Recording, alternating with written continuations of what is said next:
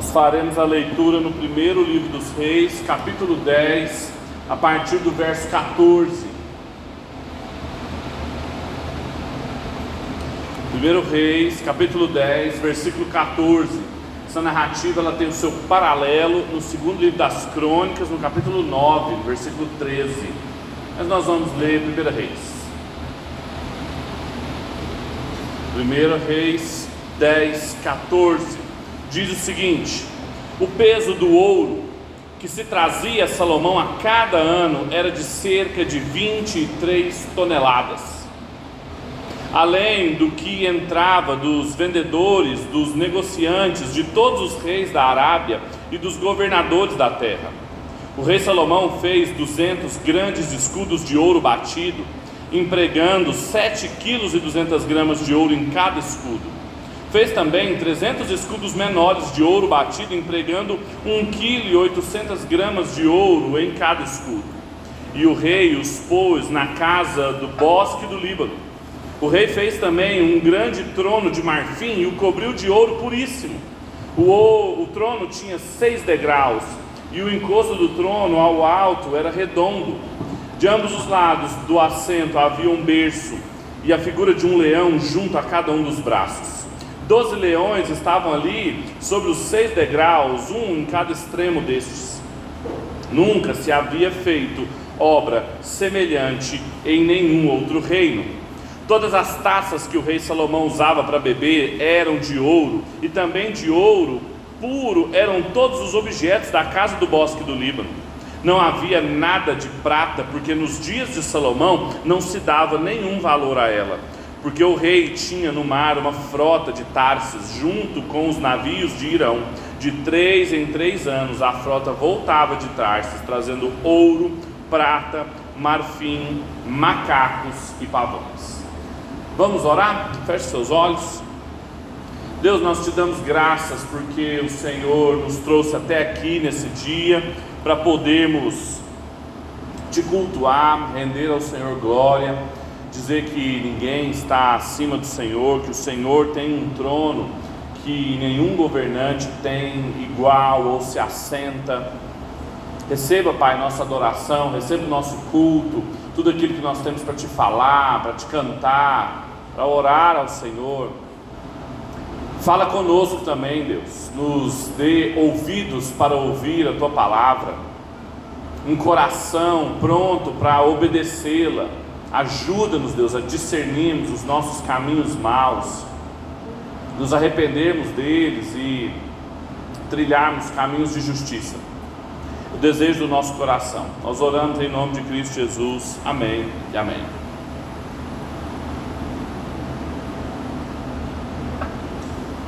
Depois de vários capítulos da gente falando aqui sobre o templo, uma teologia do templo muito importante que serve de cumprimento para tudo aquilo que se sabia a respeito do culto em Israel, desde a, dos altares espalhados por várias regiões e em seguida, depois do tabernáculo, a gente tem um cume com o templo que Salomão construiu. Era a principal obra que ele tinha para realizar, ele foi escolhido por Deus para isso e ele cumpriu aquilo que ele foi escolhido. Agora o narrador volta os nossos olhos para o dia a dia do rei. Ele volta os nossos olhos para os assuntos da política, da cidade de Deus. Não que o templo não seja importante, que o assunto do culto não retorne, ele vai retornar, ele vai servir como uma espécie de critério para julgar os próximos reis, a proximidade ou distanciamento deles com o templo, com o culto e com o Senhor. Mas agora o narrador, tanto o historiador dos reis quanto o cronista, fazem com que a gente volte os nossos olhos para tudo aquilo que Salomão fez. Os primeiros capítulos é um grande bloco que vai do capítulo 9, versículo 20, até o capítulo 10, agora no versículo 29, são coisas que ele fez. Primeiro, aquilo que ele havia feito dentro de Israel, a política interna do rei. Uma série de coisas que ele fez, acúmulos, pessoas, e aí em seguida o narrador começa, no capítulo 10, a falar da política externa de Salomão, da política internacional, o relacionamento de Salomão com os reis da terra. E o relato mais famoso é o da rainha de Sabá, uma rainha pagã que veio de longe até Salomão para ouvir, ouvir da sua fama, ver a sua riqueza e declarar a ele que de fato tudo aquilo que ela ouviu não havia ninguém que tinha feito algo maior ou que era mais sábio ou mais rico que Salomão. Também o rei de Tiro, Irão, aparece novamente no relato, tanto aqui no texto que nós lemos, quanto um pouquinho antes também, falando das suas frotas, da sua navegação. Então o que nós vemos aqui é de volta o dia a dia, o chão da fábrica da política de Salomão e como que ela cumpre as promessas que Deus havia feito a Salomão. Eu mostrei para vocês na semana passada que se trata, todo o relato de Salomão, do capítulo 1 do Reis até o 12, é um grande quiasmo, é uma grande estrutura literária concêntrica, sanduística, que a construção do templo é o centro, então ele vai descendo até a construção do templo, depois ele volta tratando dos mesmos temas. Só que ele trata dos mesmos temas agora, sinalizando que Salomão começa a desobedecer o Senhor, começa a se afastar do Senhor. É claro, o texto não é fácil de ser lido, não é um texto moralista, do tipo, veja como Salomão agiu, não age assim, não viva assim, não faça assim. Não, ele é ambíguo, o tempo todo está mostrando como Deus abençoou Salomão, o tempo todo está mostrando como Deus cumpriu as promessas para Salomão, como ele era rico, famoso e sábio, como Deus disse que ele seria, no capítulo 3. Só que nos, nas primeiras vezes que esses temas apareceram, no capítulo 3, 4 e 5, Salomão usava da sua riqueza, da sua fama e da sua sabedoria para julgar com justiça o povo de Deus. Agora parece que ele faz para acumular tesouros. O que nós vemos aqui claramente nessa política externa de Salomão é como ele vai se afastando dos termos do pacto que Deus mesmo havia reafirmado com ele. Deus aparece para Salomão 13 anos depois de uma oração que Salomão faz. No capítulo 9, Deus aparece, responde a oração dele e diz que se ele andasse segundo seu pai Davi andou, ele abençoaria. Agora, se ele se afastasse desse caminho, ele lhe amaldiçoaria. Então, a partir disso, a partir dessa aparição de Deus, a nossa pergunta é: Salomão vai andar ou não vai no caminho do Senhor? Salomão vai ser abençoado ou não?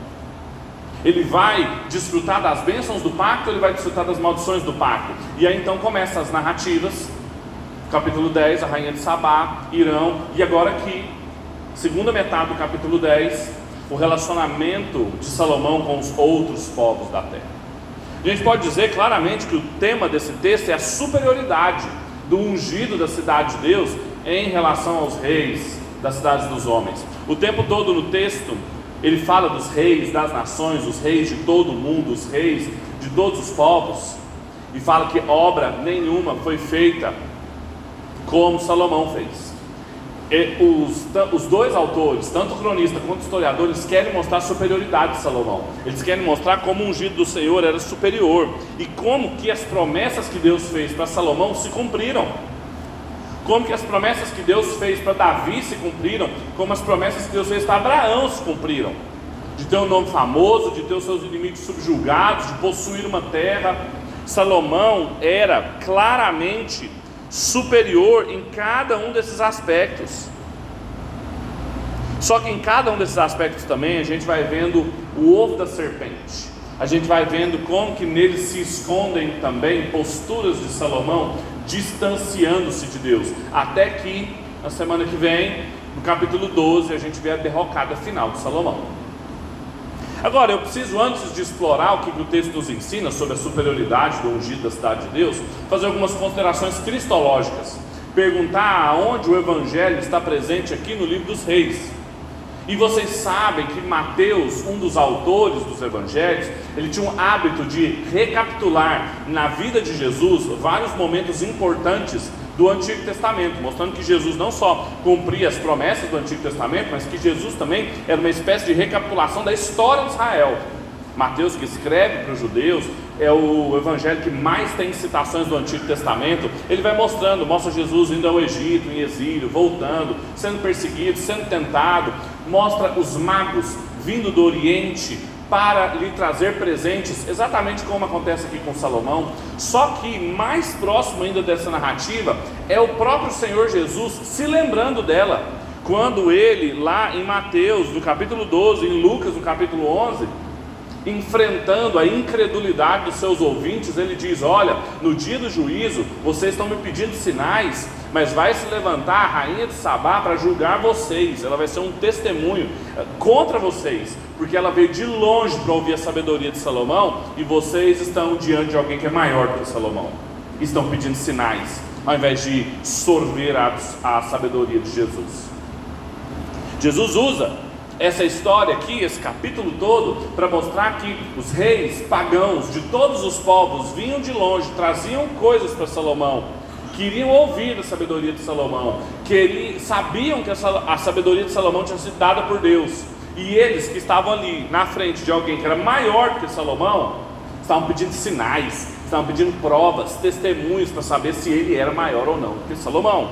Então é como se a gente estivesse diante do reconhecimento de que a rainha de Sabá percebeu que Salomão era superior aos reis de todas as nações, mas o Senhor Jesus é um rei um ungido ainda mais incomparável do que Salomão.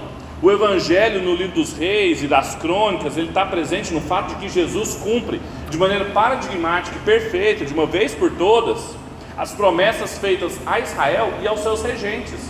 Se Salomão cumpria essas promessas, tendo um amplo domínio, tendo muitas riquezas, tendo um relacionamento com os povos ao redor bem estabelecido por Deus, Jesus cumpre ainda de maneira mais paradigmática, de uma maneira que ninguém poderia tomar da mão dele, de uma maneira que não poderia fracassar, como fracassará com Salomão. Lembre-se que os leitores das crônicas já tinham visto o reino de Israel ruir, eles já tinham ido para o exílio e estavam voltando. Essa história aparece duas vezes na Escritura, porque ela foi escrita para dois leitores diferentes: um povo antes do exílio e um povo depois do exílio. O povo depois do exílio sabia como é que essa história tinha terminado. E a boa notícia é que havia um outro descendente de Davi que eles poderiam colocar as suas expectativas, já que as expectativas deles haviam sido frustradas com os outros reis de Israel. Portanto, por tudo isso, a gente tem muito que aprender aqui sobre essa experiência de Salomão e como ela aponta para além dela. Agora, a pergunta é: o que, que a gente aprende nesse texto? O que, que esse texto nos ensina sobre a superioridade do ungido do Senhor na cidade de Deus? O que, que ela fala sobre a incomparabilidade do regente em Israel em relação aos reis de todos os povos? No que, que a gente pode dizer que ele era superior? Para sumarizar esse texto que é rico, é amplo, tem muitos detalhes, a gente pode dizer que o rei Salomão era superior aos reis da terra em riqueza, em reconhecimento e em reinado. Salomão era superior e incomparável aos reis da Arábia e dos povos ao seu redor em riqueza, ninguém era mais rico que ele, em reconhecimento, ninguém tinha o reconhecimento dos outros reis como ele, e em domínio, em reinado, ninguém dominou sobre tanto território, sobre tantas pessoas como Salomão. E nos vários detalhes também a gente vai ver como que Salomão lidou com esses tesouros, com essa sabedoria e com esse poder político. Em primeiro lugar, a riqueza. Estão aí nos primeiros versos, do 14 ao 22 que nós lemos. O historiador começa falando da riqueza de Salomão.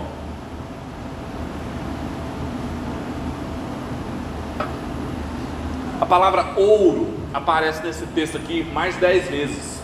Ouro, ouro, ouro, ouro, ouro, ouro. Às vezes nas nossas Bíblias, nas nossas traduções, os tradutores tentam suavizar ou até omitir a palavra para não ficar cansativo. Isso é uma coisa que a gente aprende quando a gente vai escrever. Colocar substitutos. O hebraico não tem isso. O hebraico ele repete as coisas porque ele quer mostrar isso para você. Ele fica ouro, ouro, ouro, ouro, ouro, ouro, dourado. Às vezes fala ouro dourado. É para enfatizar a riqueza de Salomão. Agora, tem uma outra palavra também que aparece pelo menos sete vezes aqui, que é a palavra fez. Fez, fez, fez, fez, fez um escudo, fez um trono, fez isso, fez aquilo, fez aquilo, fez aquilo, fez aquilo outro. Ou seja, claramente, está querendo destacar a riqueza de Salomão aqui, mas também o que Salomão fez com a riqueza dele. Isso é muito importante. Veja, a primeira frase, versículo 14, olha aí, ela é uma espécie de resumo do que vem a, a seguir, espécie de um título. Salomão recebia muito ouro, pelo menos 23 toneladas de ouro dos povos ao seu redor. Trata-se das riquezas das nações aqui, as riquezas que advêm para Salomão de outros povos.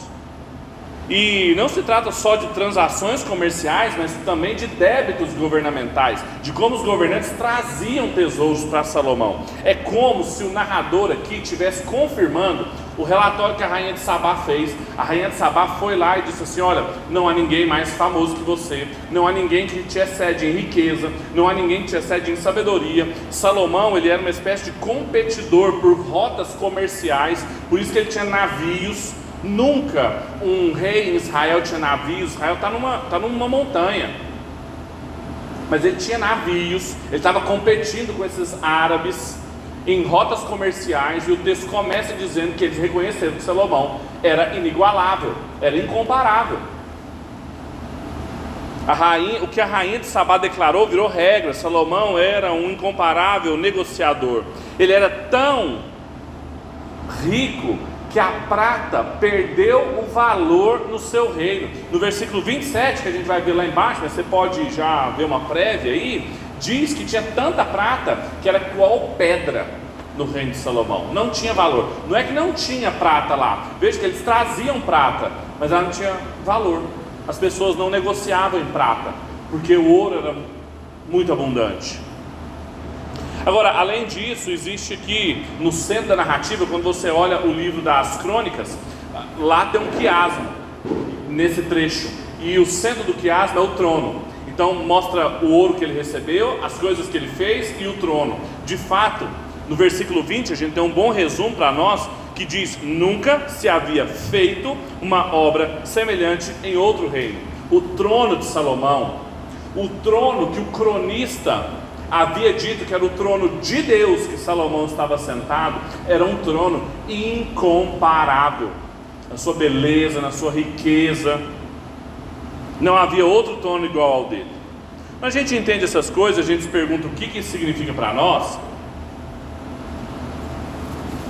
O historiador dos reis e o cronista estão querendo nos ensinar que o ungido da cidade de Deus é incomparável com os outros governantes na sua riqueza. Claramente é um cumprimento da promessa de Deus que o seu regente, que pediu sabedoria, também seria famoso e rico. Quando tanto cronista quanto historiador repetem isso para os seus leitores, mais do que ficar falando da glória de Salomão, eles estão querendo mostrar assim: olha, Salomão recebia essa riqueza, ela vinha das nações para ele. Isso é claro sinal de que Deus estava lhe abençoando por causa da fidelidade, não é um acidente, não é fortuito, não é por causa da sabedoria de Salomão nos negócios, as estratégias de Salomão em acumular riqueza aumentar riqueza, porque todas as vezes que Salomão usa a sua capacidade humana, ele se afasta do Senhor, que é o que a gente vai ver. Então não é porque ele era, ele tinha feeling, que ele era alavancado nos negócios, porque a mão dele coçava e vinha dinheiro, foi dado por Deus. A riqueza era prova da promessa de Deus. E os leitores deveriam avaliar os outros reis pela fidelidade a Deus. Agora veja, eu mencionei para vocês que o texto é ambíguo. O texto mostra tanto a bênção e o cumprimento das promessas de Deus, como o progressivo afastamento de Salomão também da palavra de Deus. A pergunta que um dos comentaristas, o Ian Provan, faz é: o que, que Salomão fez com essa riqueza? Deus o fez rico, Deus trouxe riqueza das outras nações para ele, mas o que, ele fez com esse dinheiro? Esse ouro? Escudo, trono, taça, mandou trazer macaco, pavão. luxo. Salomão claramente mostrou o que ele fez com a riqueza. No capítulo 4 havia dito que Salomão e os tesouros e o armazém do reino estava à disposição do povo. Aqui só fala o que ele fez. Pendurou escudo no seu palácio, fez taça de ouro para todo mundo beber no palácio. Ele, que também no capítulo 4 era alguém que estudava plantas, estudava animais, mandava trazer mais animais. Claramente Salomão está desobedecendo Deuteronômio 17, aqui do versículo 14 ao versículo 17 diz que um rei não poderia acumular riqueza. E Salomão acumulou tanto ouro que a prata não tinha valor. Se prata não tinha valor no reino dele, é porque tinha ouro demais, ouro acumulado. Será que a importância do trono de Salomão é porque ele era brilhante, é porque ele era cheio de ouro, era o marfim? Eram os, os dentes e os chifres dos elefantes de onde tiravam o marfim que fazia o trono de Salomão especial, ou era o nome do Senhor que ele havia emprestado para Salomão e colocado sobre a casa que Salomão construiu? A lição clara desse texto, meus irmãos, é o que nós fazemos com a riqueza e o que a riqueza faz conosco. Somente um outro filho de Davi, um outro regente chamado Jesus, da pobre Nazaré, que não tinha onde recolocar a cabeça para dormir, é que nos ensinaria a correta maneira de lidarmos com os tesouros, nos dizendo que onde está o nosso tesouro está o nosso coração, nos ensinando que onde a gente coloca o que nós acreditamos que tem mais valor, nós colocamos o nosso coração junto. E a pergunta é: onde que está o seu coração? O que, é valioso para você? O que, que você exibe para as pessoas, para os seus amigos, seus colegas de trabalho? O que, que você pendura na sua parede, lá no seu castelo do Líbano, floresta de Líbano? O que, que decora o seu castelo? O que, que você pendura lá? Os seus diplomas? Suas conquistas, o seu saldo bancário, os seus investimentos? O que, que você exibe as pessoas? Suas relações? Onde você coloca o seu coração? Se não for no Senhor, se não for num lugar aonde o ladrão não pode pegar, aonde a ferrugem não pode corroer, onde a traça não pode comer, você está acumulando em vão, mesmo que tenha sido o Senhor que esteja te dando. Era o Senhor que estava dando essa riqueza para Salomão. Mas a maneira como ele lidava era em vão. Sabe qual é a maior tristeza e a prova disso que eu falei? Lendo esse texto? É que vão ser esses escudos de ouro pesados, pendurados na parede, vão ser as primeiras obras roubadas de Israel. No próximo capítulo, no capítulo 12, quando a gente for ler que Sisaque, que invade o reino de Roboão, filho de Salomão, ele rouba esses escudos. Precisa, o povo não precisou nem ser exilado ainda. Esses escudos aqui, ó, foram roubados. Salomão acumulou, construiu, enfeitou para não durar uma geração depois.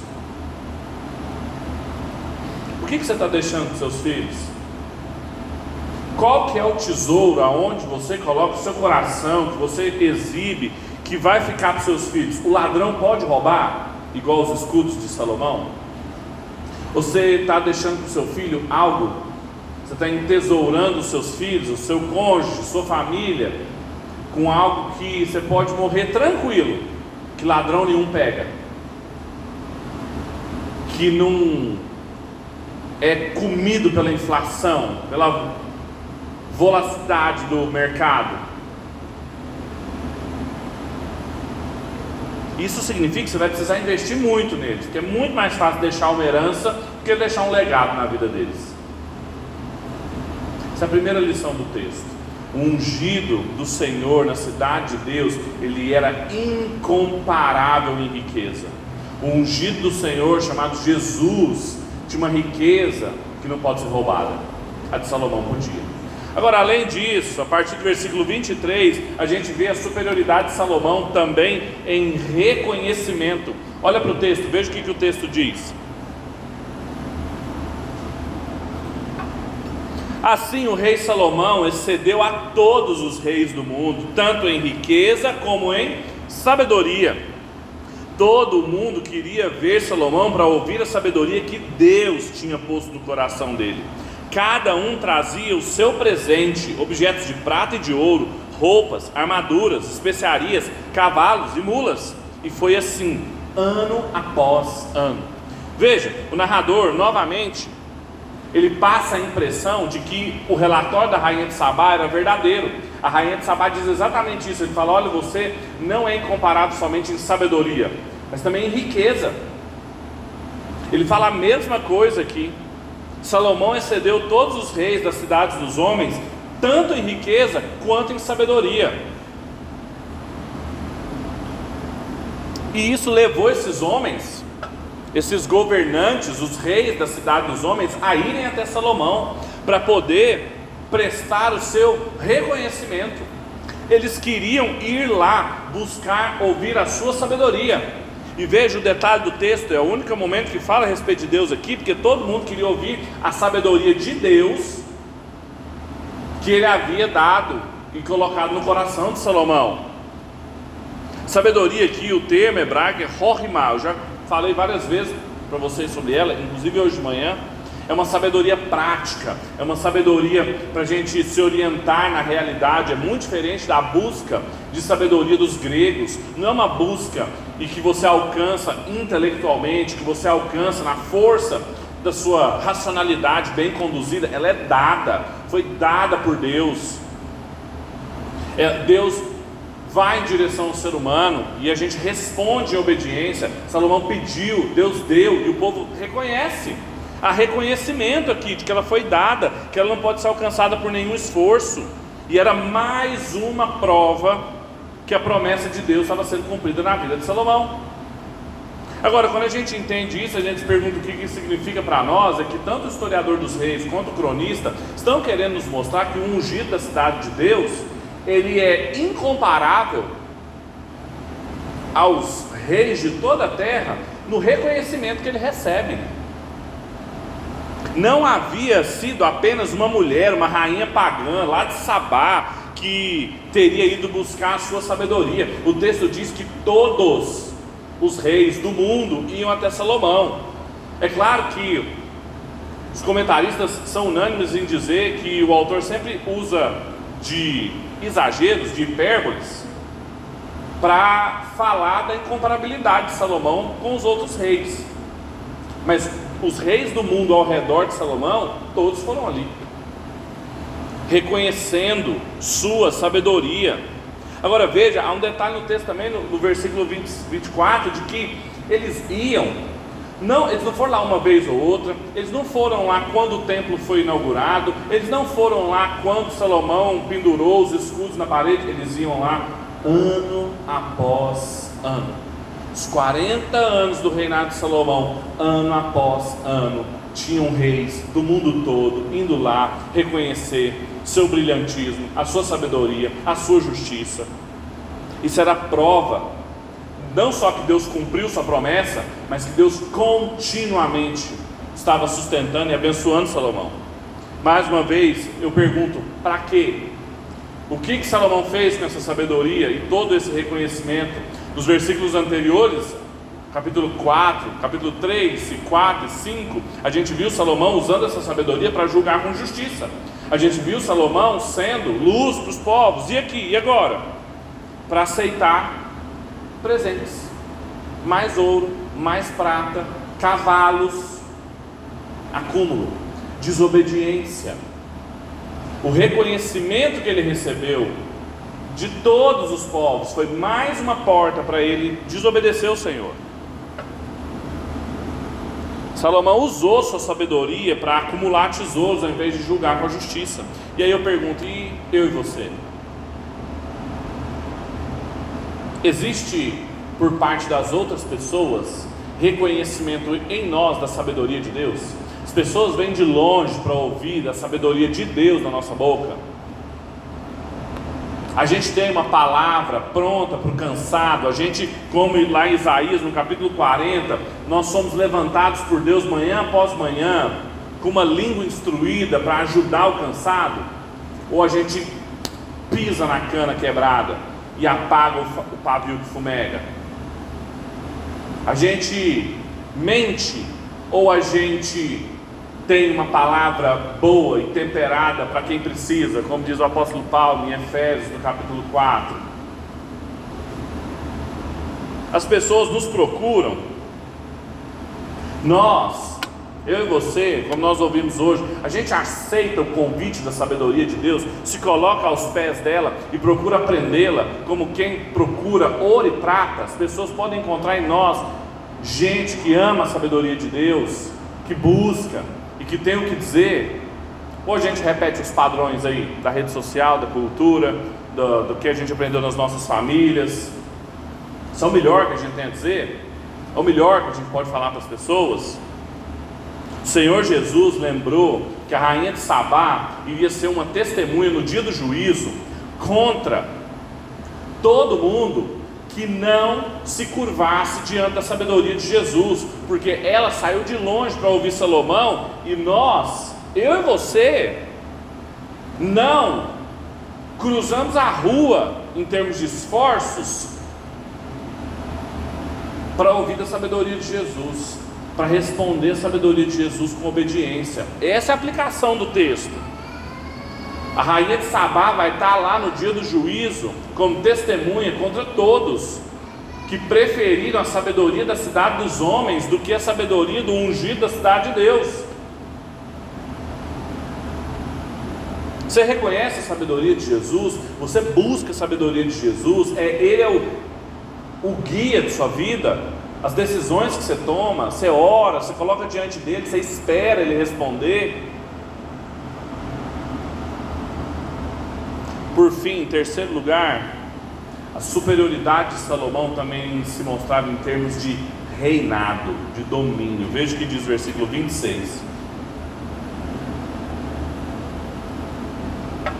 Salomão ajuntou carros de guerra e cavaleiros.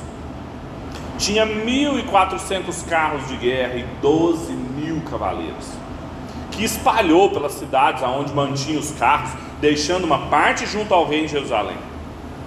O rei fez com que em Jerusalém a prata fosse tão comum como as pedras, e os cedros fossem tão numerosos como os sicômoros que estão na Cefelá. Os cavalos numerosos, os cavalos de Salomão numerosos vinham do Egito e da Cilícia e comerciantes do rei os importavam da Cilícia por certo preço. Importava-se do Egito um carro de guerra por 600 moedas de prata e um cavalo por 150. Nas mesmas condições, as caravanas os traziam e os exportavam para os reis dos Eteus e para os reis da Síria. Não para, né? O texto termina claramente falando do domínio de Salomão. Domínio que se mostra em termos condenáveis pela lei. Lá em Deuteronômio 17, 17, Moisés adverte o povo de Deus, dizendo que o rei deles não poderia acumular três coisas que um rei do antigo Oriente Próximo sempre acumulava: riqueza, cavalos e mulheres. Salomão está gabaritando. Ele já ticou dois. O próximo está no capítulo seguinte. Ele mostra o domínio de Salomão em termos de carros e cavalos, como expressões de poder. E veja, Salomão tinha tantos que ele não mantinha em Jerusalém, nem dava vocês se lembram de um outro filho de, de Davi chamado Absalão, que quis mostrar poder com cavalos e carros? A geografia de Israel não permite isso. Mas Salomão espalhou em todas as cidades que ele tinha domínio e deixou só uma parte em Jerusalém. Veja, isso é também uma promessa de Deus. Salomão, aqui o texto é ambíguo, está mostrando coisas que Deus estava cumprindo na vida de Salomão. Desde o Éden, há uma ordem, uma ordenança criacional de que nós deveríamos dominar, de que nós deveríamos sujeitar a terra. Isso depois vai se aplicar à terra de Canaã, terra prometida, e nunca ela atingiu extensões tão grandes, nunca o domínio de Salomão foi tão amplo como é aqui. O mandato criacional do domínio nunca atingiu sua amplitude, mas a pergunta que eu faço de novo é: para quê? Para que ele ampliou tanto o seu poder? Para que que ele e como que ele usou dessa bênção de Deus do pacto?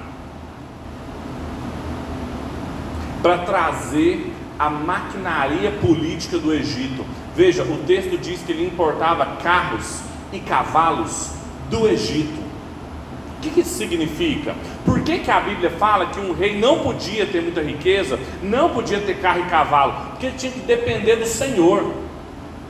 Ele não seria conhecido como um rei poderoso por causa do seu exército, por causa do seu tesouro. Ele seria conhecido como um rei poderoso por causa do seu Deus. Deus nunca precisou de exército. Deus é guerreiro. O nosso Deus se apresenta como o Senhor dos exércitos. Deus é um guerreiro. Uma das muitas imagens que a Bíblia usa sobre quem é Deus é a de um guerreiro. Ele não precisa de carros, muito menos os que vêm do Egito. Salomão está passinho por passinho se transformando num faraó, com uma esposa do Egito, com carros do Egito, com a prática política do Egito. Salomão estava se tornando parecido com Faraó com seus instrumentos militares o que os autores, tanto das crônicas quanto dos reis, estão querendo nos ensinar, o que, isso significa para nós, é que o ungido do Senhor na cidade de Deus, ele era incomparável no seu domínio, no seu reinado, era um cumprimento dos mandatos originais de Deus, só que isso atingiu em Cristo Jesus um status sem precedente Salomão ainda dominava sobre um território que, apesar de amplo, era restrito. O Senhor Jesus, após a ressurreição, disse que toda a autoridade tinha sido dada a ele nos céus e na terra. Não havia um centímetro da realidade, uma dimensão do que existe, do que funciona no mundo, que Cristo não pode reivindicar domínio e reinado. Quando a gente fala do reino de Deus, o reino de Deus não é a igreja, o reino de Deus não é as coisas que a gente faz aqui no domingo, tudo está debaixo do governo de Cristo. Há um outro descendente de Davi que cumpriu isso aqui de maneira muito mais significativa, mas veja, ele não fez isso através dos instrumentos políticos do Egito, ele não fez isso através da força militar dos reis, das cidades dos homens, pelo contrário, o Senhor Jesus assumiu o um máximo poder na maior expressão de vulnerabilidade, que foi morrendo na cruz, ele venceu todos os seus inimigos entregando-se. É o que o Gregor Bill chamam de inversões redentivas. O Evangelho é cheio delas. Quando você é fraco, você é forte. O Senhor Jesus conquistou na cruz e não num trono de marfim com ouro a soberania sobre toda a terra. A pergunta é: e quanto a mim e a você? Onde a gente encontra força e segurança? Em carros e cavalos? Nos instrumentos de poder comuns? As cidades dos homens? Você fica aliviado quando você fica sabendo das notícias de implementações no exército brasileiro, no armamento, na polícia do nosso estado? O que, que te traz paz para deitar sua cabeça no travesseiro? As notícias de guerra. Sabe o que é mais irônico nesse texto aqui também? Como eu falei da primeira ironia de Salomão ter deixado escudos que foram roubados. O texto termina no versículo 29, olha aí o seu texto versículo 29, olha o que, que ele diz. Nas mesmas condições, da mesma forma que Salomão comprava carro e cavalo, as caravanas que os traziam também os exportavam para todos os reis heteus e para os reis da Síria. Salomão armou os inimigos do povo de Deus. O rei mais sábio de Israel comprava carros e vendia carros e cavalos para os heteus e para os sírios. Nós vamos ver nos próximos capítulos do livro dos reis que os inimigos que mais atormentaram Israel nesse período eram os heteus e os sírios. Quem os armou? O pecado de Salomão. Todas as vezes que Salomão se afastou da sabedoria de Deus, todas as vezes que ele, no seu afã de desobedecer o que a lei mandava, ele complicou a sua vida e a vida do povo de Deus, porque a sabedoria de Deus só era eficaz enquanto ela estava atrelada ao pacto, enquanto ela estava atrelada à lei. A sabedoria de Deus, a bênção de Deus, a riqueza, a prosperidade, o reconhecimento, só era uma bênção enquanto ela estava alinhada à obediência. Riqueza, reconhecimento e reinado, domínio, poder desalinhado à lei de Deus, é fracasso sinalizado. Ironicamente, sutilmente, mas incontornavelmente. Vamos orar? Feche seus olhos.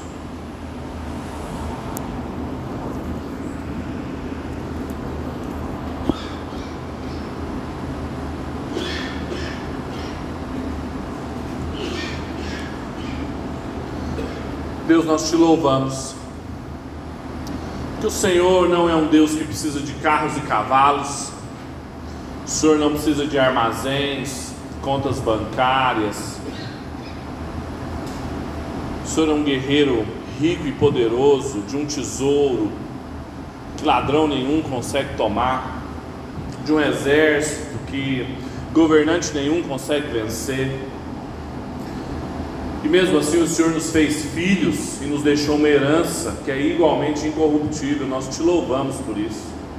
Nós não temos, Pai, dimensão completa do que isso significa. Nós nos esquecemos disso muitas vezes. Nós nos agarramos a seguranças ilusórias, a tesouros corruptíveis, a prestígios e famas vulneráveis, perdoa-nos, Deus, perdoa-nos todas as vezes que nós procedemos assim, como os reis de toda a terra, como os governantes das cidades dos homens. Ajuda-nos, Deus, a colocarmos nosso coração nos lugares corretos que o Senhor mesmo quer que eles estejam, que o nosso tesouro esteja no Senhor, que a nossa segurança esteja no Senhor, que o maior reconhecimento que a gente possa encontrar seja Senhor atrelado às nossas vidas renova, Pai, o nosso entendimento, aviva, Pai, a nossa consciência, para que o Seu nome seja glorificado, para que o povo de Deus, a Sua igreja, seja edificada na direção correta, que lhe agrada, que lhe glorifica. É o desejo do nosso coração. Nós oramos em nome de Cristo Jesus. Amém e amém.